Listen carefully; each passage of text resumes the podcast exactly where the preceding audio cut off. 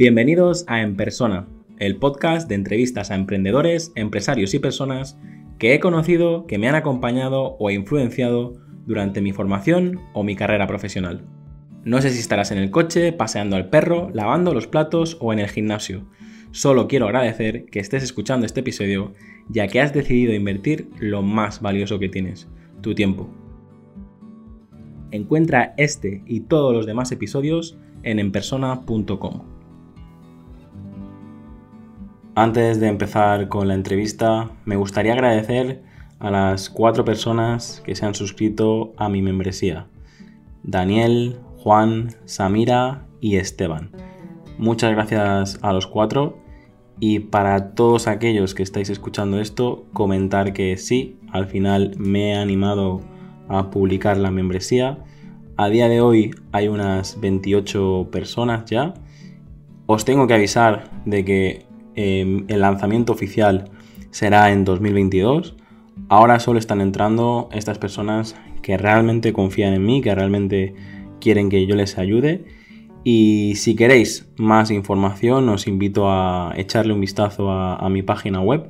Pero básicamente eh, la membresía estará destinada a branding y emprendimiento y tendréis ahí todos los contenidos, pues documentos, plantillas, guías, vídeo. Lo que mejor está funcionando es el directo de los lunes a la una, donde al principio del todo yo hago una sesión en directo teórica y luego nos quedamos todas las personas que, se han conectado a hacer una mentoría grupal, donde respondo las preguntas de los miembros que están conectados, ya sean de la sesión o incluso de, sus propios proyectos o de sus propias empresas. Otra de las cosas que también eh, incluye, de momento la, membresía es el soporte por WhatsApp.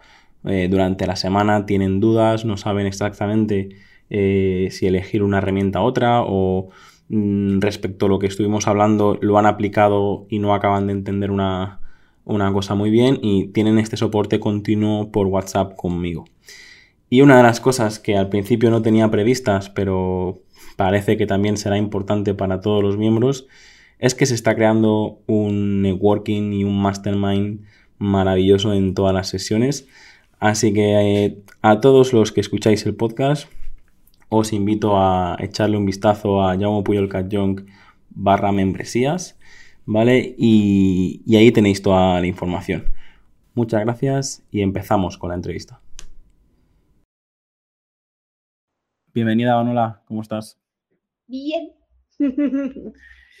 Bueno, después de haberte despertado, yo creo que a ver si, si no sé si tendremos más relación o no después de esta conversación, pero creo que como mínimo eh, recordarás que, que te levanté un día a las 5 de la mañana. Una despertadita a las 5 de la mañana no le hace mal a nada, a nadie, y más en viernes. O sea, el viernes 5 de la mañana, y tienes una entrevista y yo, está de noche.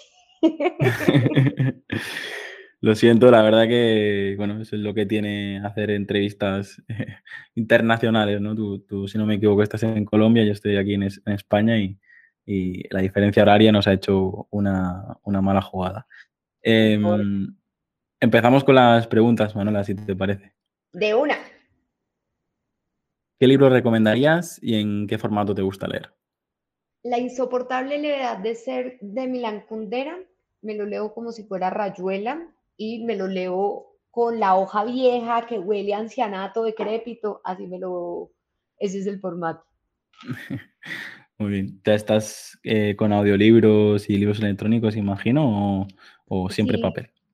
Sí, sí, lo tengo. Em, cuando estoy puntualmente estudiando ética política o ética, lo hago con, con audiolibros porque es tan denso que me toca tomar apuntes. Entonces me toca con la tablet de estar tomando apuntes. Eh, pero cuando leo por diversión, sí, el librito rico con papel sí me Seguimos con una, pregunta típica y es película favorita y serie favorita. Uy, serie favorita, señor Robot. No sé cómo se, esa era la traducción a, español de España, pero se llama como señor Robot y era muy chévere. Y esa sería en serie. Y película, este es un súper trillado, pero gladiador. Sí, sí, También es un, un clásico de que gusta.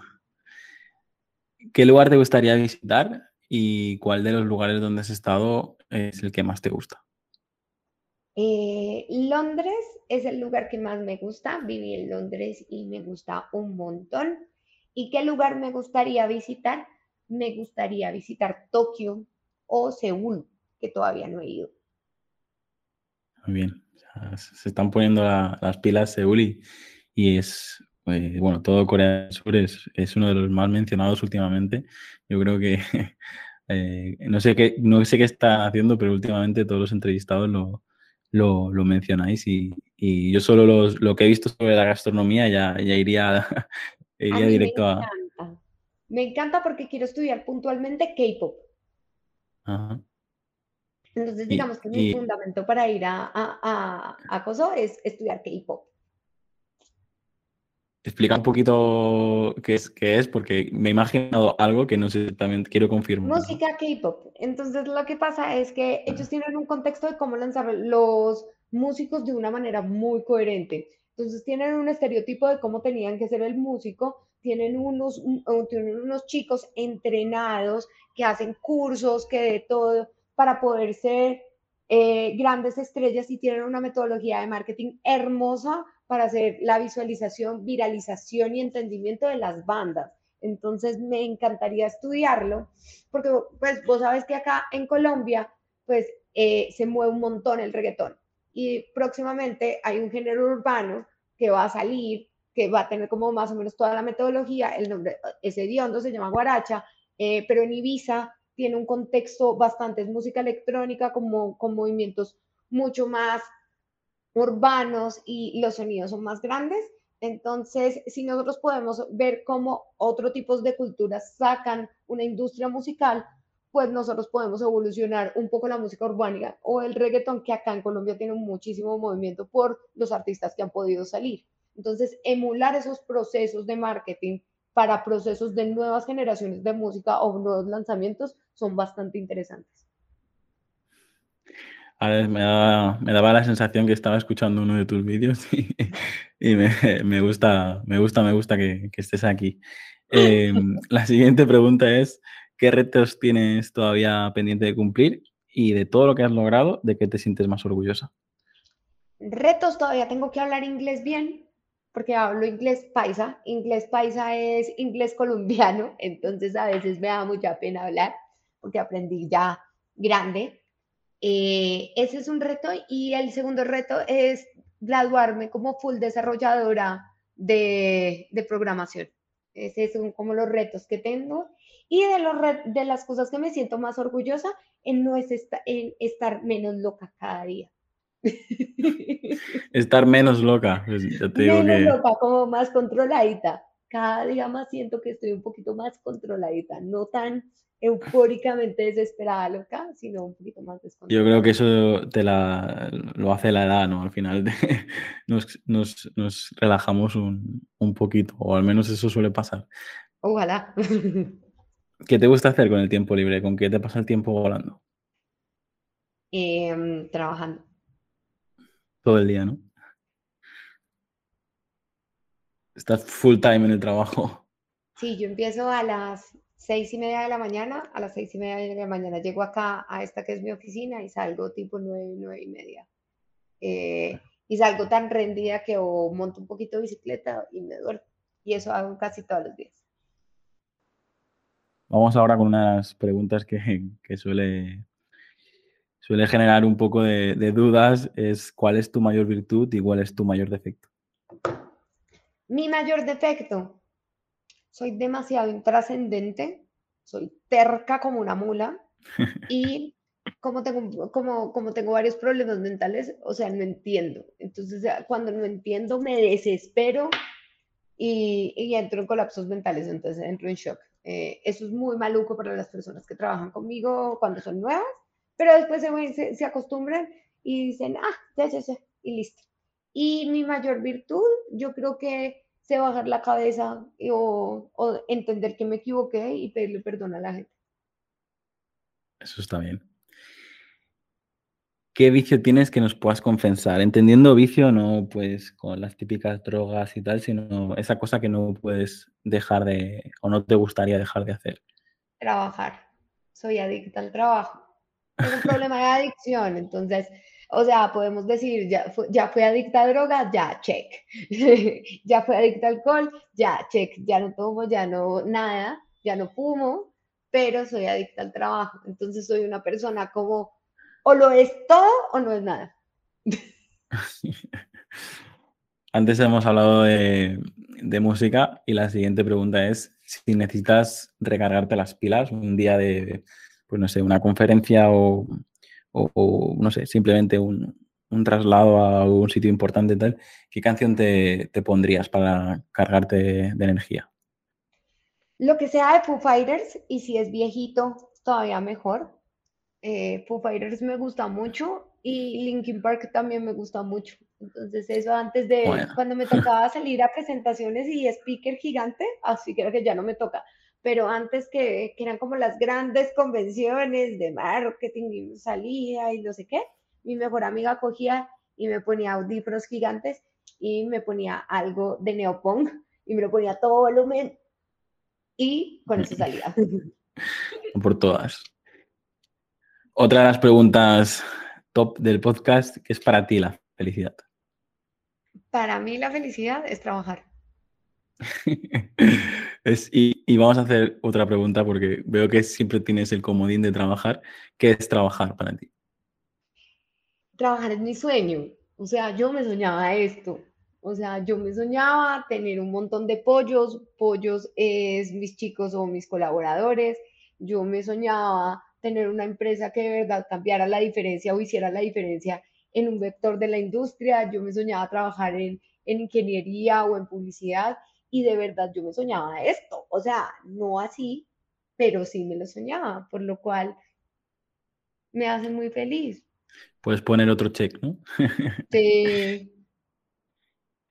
si tuvieras la oportunidad de, darle un consejo a Manuela de 10 añitos, que, ¿qué le dirías? Eh, marica, no tome guaro, no tome ron, no tome nada.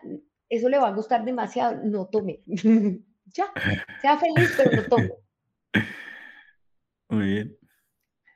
Y la siguiente pregunta, normalmente pregunto sobre el futuro a nivel personal y tal, pero eh, teniéndote a ti, me gustaría que, me digas eh, cómo ves el futuro en la creación de contenido, en el marketing, en incluso te diría toda la parte de inteligencia artificial, robótica y todo el mundo este que nos viene, pero desde un punto de vista más de, nuestro sector y, y eso, ¿no? Teniendo, teniendo en cuenta todo lo que está pasando ahora con los creadores de contenido y esto. Yo lo que creo es que en este momento es un, estamos en una, en una etapa muy táctica eh, hay muchos que crean contenidos por lo que piensan y por lo que sienten. Hay otras personas que utilizan la tecnología para crear contenidos de acuerdo a las necesidades de las personas. Y hay un montón de técnicas de marketing, de contenido y demás. Pero si nosotros emulamos este momento de la historia, emulemos este momento de la historia como con los griegos, o emulemos en los momentos de la historia de descubrimientos o de renacimientos. ¿Y esto por qué? Porque en este momento nosotros creemos que estamos inventando todo, que estamos descubriendo todo, pero nos toca llegar a un momento en que tenemos que ir a un poco esto por qué, o el reason why, no solo de la adquisición y retención de clientes, sino del momento trascendental de todo lo que estamos viendo. Para mí el futuro, el futuro es una ética de datos, un pensamiento filosófico, sobre la cultura del dato, sobre el entendimiento del dato, sobre el entendimiento del ser del dato. Y esto es como muy aristotélico o muy socrático cuando uno pregunta y pregunta y pregunta, o muy mayéutico como la técnica de, de Sócrates, pero es el deber ser. Y aquí pues nos vamos a un campo como muchísimo más grande. Estos productos digitales que estamos creando y estamos innovando, ¿qué deber ser tienen? Y el deber ser, porque nosotros volvemos adictos a nuestros MVP o adictos a nuestros productos digitales a las personas y tenemos que hacer un alto en el camino y tenemos que decir, ¿será que esto es bueno para el ser humano o será que esto no es bueno para el ser humano? Y ahí vienen todas unas comunicaciones filosóficas que ya es hora que nos empecemos a dar. Entonces, pues porque cuando nosotros hacemos las mejores de los productos mínimos viables y hacemos los contenidos de los productos mínimos viables, ¿será ético hacerlo o no? Y entonces es un punto en que creamos, pero debemos crear eso y debemos tener, y entonces tiene que haber un alto, y por eso digo ética de los datos o una ética política del dato, porque, porque ya nos tenemos que recoger un poco y ver si le estamos haciendo bien o no bien a la humanidad por todo lo que hacemos. Justo en la, en la anterior entrevista con otro invitado, eh, hablaba de, de lo que me había aportado la trilogía de, de Harari, de, no sé si he leído Sapiens, Homo Deus y, y el libro de siglo. Y, y, esto que estás diciendo me está recordando a, a muchas cosas que le, leí ahí, todo el tema de los datos, toda la parte filosófica, tal. Y creo que es el, el gran reto que, que, tendremos, no individualmente, sino como, como sociedad, ¿no? comenté también en el otro episodio que, que al final muchas de las cosas que estábamos creando ahora están creando una nueva realidad y, no sé hasta qué punto todos seremos capaces de, vivirla, de soportarla y de entenderla y de, eh, y, de formar parte, ¿no? Es decir, hablábamos algo tan sencillo como encontrar trabajo, que ha sido, o buscar un trabajo, que es lo, más normal en, los últimos 100 años, pues los otros 60.000 años de humanidad no lo ha sido, ¿sabes? Y nos, no sé, creo que vendrán muchas cosas que, que, nos, que nos, nos, van a hacer cambiar como sociedad y, sobre todo cambiar todos los roles ¿no? de, de, de, de, nuestro día a día. Mira, hay, un, hay una filosofía, la filosofía de Kant es súper chévere. Eh, eh, la filosofía kantiana tiene el imperativo categórico y tiene el proteccionismo. Eh, pero más allá del imperativo categórico, es el deber ser de las cosas. Y pues a veces con marketing nosotros somos supremamente tácticos, tácticos, tácticos, tácticos. Hacemos cosas supremamente tácticas porque es nuestro día a día. Entonces tenemos que vender o tenemos que llevar a una aplicación o tenemos que vender rides como Uber o tenemos que hacer Rappi. Todo bien. Pero a veces en ese esa rueda de hámster, uno tiene que llegar a un punto y tiene que decir, paro. Paro y pienso por, por el otro, o paro, o paro por algo. Y yo creo que ya está llegando un momento en que tenemos que parar por algo. Eh, y eso me hace, me hace tener como un propósito más grande, porque por fin llegó el momento de unir la filosofía con la publicidad, entonces me parece maravilloso. A mí me, me, sorprendes con, con, toda esta parte de filosofía porque justo me llega en un, en un momento donde yo también, eh, pues cada vez me meto más en la parte de, de la filosofía estoica y todo lo que, lo, que rodea y me doy cuenta de, ¿sabes la, lo, lo, que comentaba Steve Jobs, ¿no? de unir los puntos? Yo cuando era, no, no, era ni adolescente y mis hermanas me decían el, el filósofo, ¿no? Porque siempre me gustaba divagar y explicar y razonar y, y, y tal. Y, ahora me doy cuenta de, de, bueno, eh, disfruto escuchándote, como no, pero también me, me ha generado esta inquietud de, de saber más. Lo, lo, que me pasa, uh, Manuela, que imagino que también te pasa a ti, es que cuando más eh, leo, más me doy cuenta de, de, todo lo que no sé y como es como, o, o al revés, me, me quedo muy pequeñito y no sé hasta qué punto uh, mi ego lo, va a permitir, ¿no? Que, que, vaya, que vaya más en esa dirección. A mí me parece súper bonito porque uno llega como principios súper chéveres, empieza a tener un discernimiento social de muchas cosas y cuando uno está llevando los experimentos de marketing y está teniendo buenos resultados, pues uno logra product market fit o lo demás pero uno está en una conciencia social. Y el primer paso para, tener un, para determinar es tener conciencia social y creo que la conciencia social nos hace todo. Te quería preguntar, porque mm, a mí a veces me cuesta aplicar todas estas teorías y todo lo que, eh, estudiamos me cuesta aplicar en el día a día en la agencia, eh, porque normalmente nosotros trabajamos eh, con pymes, entendiendo pymes, pues pequeña y mediana empresa de 200 y pico trabajadores hacia abajo. en tu caso, ¿quién, ¿quién es tu cliente ideal? ¿Con quién, con quién es? Startups de base tecnológica que estén aceleradas por lo menos con 100 mil, 200 mil dólares. ¿Y esto por qué? Porque las iteraciones son un poco más concretas con ellos. Entonces, cuando yo trabajo startups latinoamericanas, eh, estos manes tienen el modelo de negocio, han estado mentoreados, han, estado de todo y, mm, y, yo puedo aplicar de una. Entonces, en el voltaje que soy, eh, podemos trabajar inmediatamente juntos. Claro, es que te digo, según qué perfil eh, le explicas todo esto y, se queda bastante bloqueado, pero entiendo que al nivel al que estás, pues te permiten, lo comprenden y te permiten trabajar, que esto es lo bonito. Em, la siguiente pregunta, Manuela, es ¿a quién te gustaría conocer? Eh, aquí suelo preguntar sobre incluso antepasados o, o gente famosa, incluso personajes históricos como los que hemos nombrado. Eh, si tuviera la oportunidad de abrirte un vino y conversar durante horas, eh, ¿con quién te sentarías? Solo porque de ahí viene mi apodo con Napoleón. A mí me dicen pequeña Napo, entonces me quisiera sentar con Napoleón. Muy bien. Em, suelo preguntar a, todos los invitados eh, qué es emprender para ti. Eh, entiendo que no sé si tú tienes una participación, una participación de la agencia o no, pero lo que sí veo es que con la pasión que le pones y tal, sí, sí que sí que es como si fuera tuyo, no sé. Que en el... La agencia es mía. Eh, 100%. tengo un venture capital que, que, me apoya y me ayuda y de todo. Vale, vale, es que antes en plan eh, me habías comentado, este es mi jefe.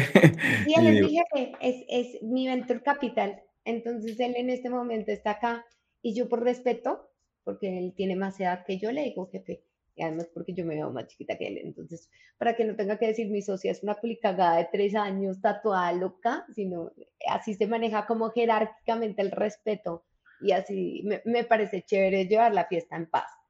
Eh, ¿Qué es emprender?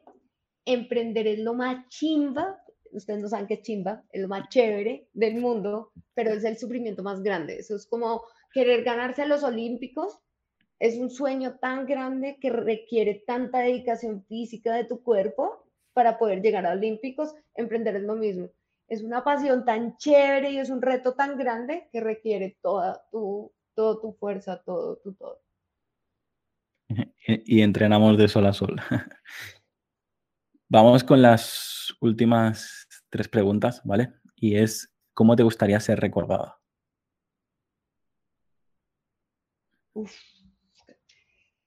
Como una loca de mente. Gracias. Todos los, que están tildados de locos eh, son gente chévere. Entonces sí, sí, me gustaría que, que me recordaran como una loca. Yo tengo que decir a la audiencia que Manuela y yo no nos conocíamos de nada, y, pero a mí me tiene enamorado con los vídeos que hace LinkedIn y a la vez eh, yo también he intentado crear contenido en vídeo y tal, y es verdad que cada vez pues, pues tengo más facilidad para, para hablar y para grabarme y tal. Lo que no, lo que yo veo es que me bloqueo en qué voy a decir o qué voy a contar o, será importante, ¿no? pero yo creo, tengo, me da la sensación de que tú das al play, comentas tu día a día, comentas lo bueno, lo malo, lo, y, digo, wow, y al final es, eh, le estoy dando vueltas porque es, es lo que hace especiales a, a, tus vídeos, ¿no? Esa energía, ese sin filtros, ese, no sé, creo que, que bueno, supongo que has, has, notado, ¿no? Un antes y un después de, de trabajar los vídeos en, en LinkedIn, es ¿Se puede decir que es, tu principal contenido o tienes muchas más cosas que yo desconozco? No, no, no, no, solo tengo ese contenido, o sea, solo tengo la disciplina, los lunes a las, a las 5 o 6 de la mañana, los lunes sí me levanto a esa hora, eh, de montar videos, pero yo lo que hago es, yo ya sé que yo soy chistosa, no hay nada que hacer. Entonces yo cojo y pongo el trípode y más o menos el domingo sé, que voy a hablar y llego con todo el ánimo, me tomo un café y grabo y nunca más lo veo. ¿Y, por qué LinkedIn? Y no, no, está en YouTube, no está en Twitch, no está en, ninguna otra plataforma, ¿no? Porque la verdad, no, yo empecé publicidad eh, en Colombia, pues tú tenías que tener un networking como de un estrato social alto, o sea, de, de una capacidad adquisitiva bastante alta, o tenías que tener un apellido, o tenías que tener otro, otro montón de cosas que yo no tengo. Entonces, mi lógica, eso fue hacia el 2017, yo, marica, voy a poner mucha gente en LinkedIn de todas las empresas que a mí me gustan y los voy a agregar, ahí nadie se mete, y pues es una red profesional para buscar trabajo. Yo creía que si uno busca trabajo o está buscando oportunidades laborales o, hay, o, uno necesita un talento humano, ¿por qué no me podían contratar a mí? Yo era buena, bonita y barata. Entonces, pues que me contrataran a mí y yo empecé a hacer contenido ahí. Los primeros contenidos que hice eran en carro. Entonces, cogía el celular y lo ponía donde, donde uno pone el radio y ahí yo entrevistaba a alguien en el carro. Entonces, entrevisté a Uber, a Didis, a no sé qué, y ellos me enseñaban de marketing, de lo que ellos creían que era marketing. Y así empecé, pero ya no me podía montar tanto en carro, entonces ya no podía hacerlo, entonces lo pasé a la oficina y de un momento a otro me nombraron Top Boys. Yo estaba ahí como, como desparchada y yo, marica. Y me volví famosa. y me escondí. Ahora te has vuelto a esconder. No, tanto sigues ahí. Ahí en mis videos, pero entonces yo lo que hice fue, yo no me quiero autocriticar ni criticar de absolutamente nada. Nada, yo monto el video tal cual me sale, yo soy así, entonces lo más fácil es, es para mí más fácil ser así que tratar de aparentar que soy una niña súper juiciosa, súper decente, súper responsable. Entonces, y, es, y cada vez empecé a ser más yo, entonces se me salen como malas palabras y bobadas, y, y salió un perro y pasa, y pasa, ¿qué? Pasa un tren que pasa por, por acá, y soy como, ah, y ya, y, a la gente le encanta eso, pues porque esa red es súper estirada. Entonces, cuando, cuando ven a una persona que no es tan estirada dentro de una red social estirada, entonces eso fue el hit. Claro, es la vaca púrpura de, de ser Godin, ¿no? Al final, toda la gente, no sé si, si, si conoces el libro, pero al final es, eh, es eso, ¿no? Es decir, en, en, LinkedIn todo es traje, corbata y gente con perfiles perfectos, gente tal, y al final tú, pues, con un vídeo súper sincero, súper auténtico y una marca personal súper honesta y alegre, eh, ¡pum! Es, es, es como 20 bolas de, color rojo y una amarilla brillante y dices, ostras, destacas, destacas eh, por encima de, todo. Em, te digo, o sea, justo me, encanta que me digas esto porque mm, yo hace dos semanas tuve esta revelación de, porque no hace tanto que, empecé a trabajar la marca personal y me daba cuenta de que, eh, que demasiados canales estaba trabajando y sobre todo Mm, los textos medio copiados de aquí, los vídeos eh, con una estructura de allí, con tal, y, decía, mira, y en el momento que, me he atrevido a, y el, podcast me está ayudando a esto, a, contar cómo soy y, lo que hago, es, es cuando realmente más, más gente se está acercando a, mí, porque es eso, o cuando eres tú mismo no, no hay más, es decir, a lo mejor alguien se alejará y alguien se acercará, pero es que eres lo que eres y ya está, no hay, no hay que aparentar y Supongo que este rollo a ti ya, ya te lo sabes, pero bueno, te, digo que has aportado tu, pequeño granito de arena en, lanzarme a, intentar hacer este, esta desmelenada como has hecho tú de, grabarte como eres y, y ya está. ¿Qué lema te define? Bruta pero decidida. Ten cuidado porque el, lema que me decís suele ser el, título del podcast. ¿eh? quedará, demasiado agresivo, pero bueno. Bueno, ahora sí, eh, Manuela, para agradecer el tiempo que, me has dedicado a mí y a la gente que, ha escuchado el episodio, me gustaría, me, gustaría si tienes, me gustaría que cuentes si tienes algo que promocionar o alguna historia más que contar. ¿Alguna cosa que promocionar? No. ¿Alguna cosa que contar? Eh, dentro del emprendimiento hay momentos supremamente tristes y uno a medida que va creciendo como emprendedor o como director de una empresa o como de todo, se va quedando muy solo. ¿Por qué? Porque uno se vuelve muy adicto al trabajo, se vuelve a tener muchas responsabilidades, porque está en una rueda de hámster bastante grande. Y yo lo único que le quiero decir a, a esa persona que está emprendiendo es, nunca descuide su mejor amigo o nunca descuide su mejor amiga. Yo la tengo tatuada aquí. Eh, acá en mi brazo, para el que no me vea, es un patico. ¿Y eso por qué? Porque uno se va quedando muy solo, porque uno tiene que pelear por facturas, tiene, tiene que discutir por, la, por el tono de comunicación, por la disrupción que uno está haciendo y por todo.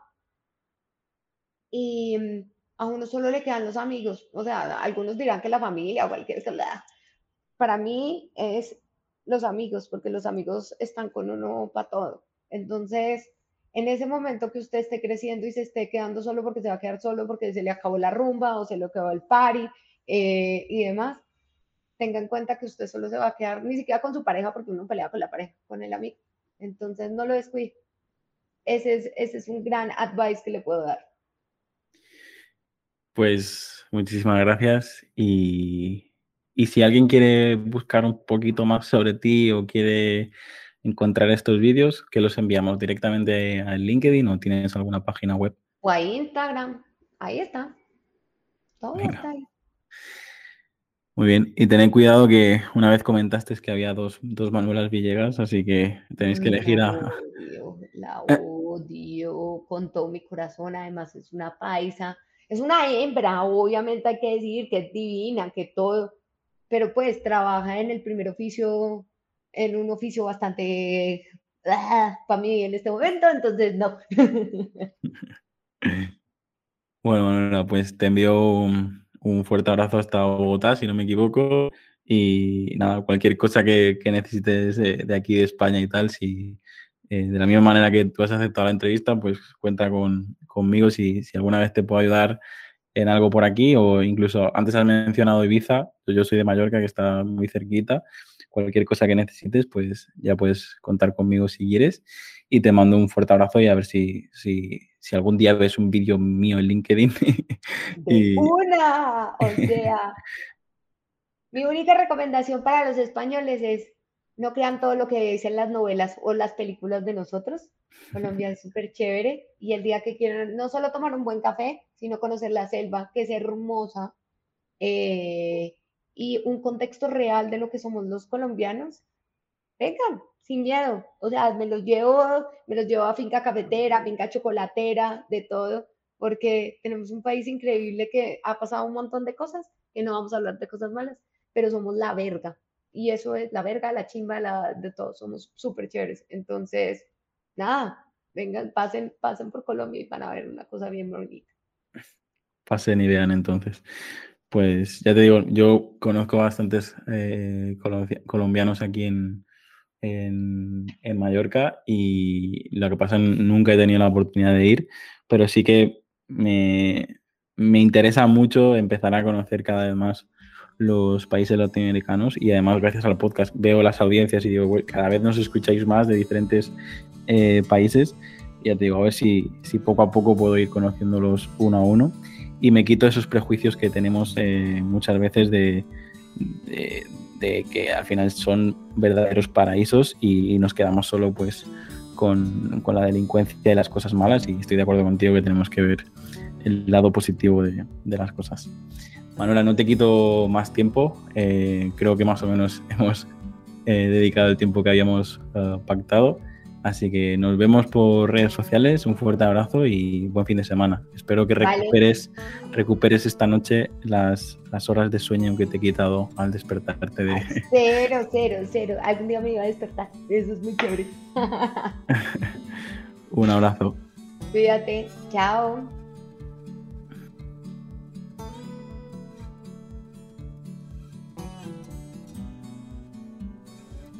Hasta aquí el episodio de hoy. Muchas gracias por escucharlo y compartirlo en redes sociales. Suscríbete en Apple Podcast, Evox, Spotify o YouTube.